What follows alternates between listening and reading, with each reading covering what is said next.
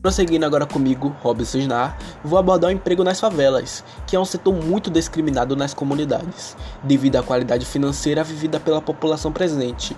Mas o que muitos não sabem é que o empreendedorismo é forte nas favelas. São mais de 289 mil comércios criados em mais de 6 mil comunidades. Porém, este mercado decaiu bastante durante a pandemia. Segundo a Outdoor, mais de 88% dos empresários das favelas perderam dinheiro durante a pandemia. Esta queda foi gerada pela falta de dinheiro dos clientes.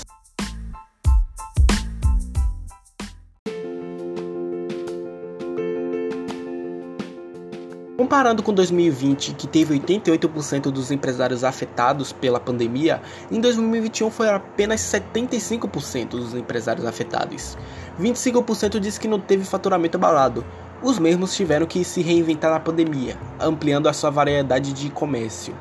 Segundo pesquisas, incrivelmente o número de desempregados das comunidades não teve abalo, algo bem diferente dos resultados nas cidades. A maioria que ficou desempregado começou a empreender para obter alguma forma de renda no último ano.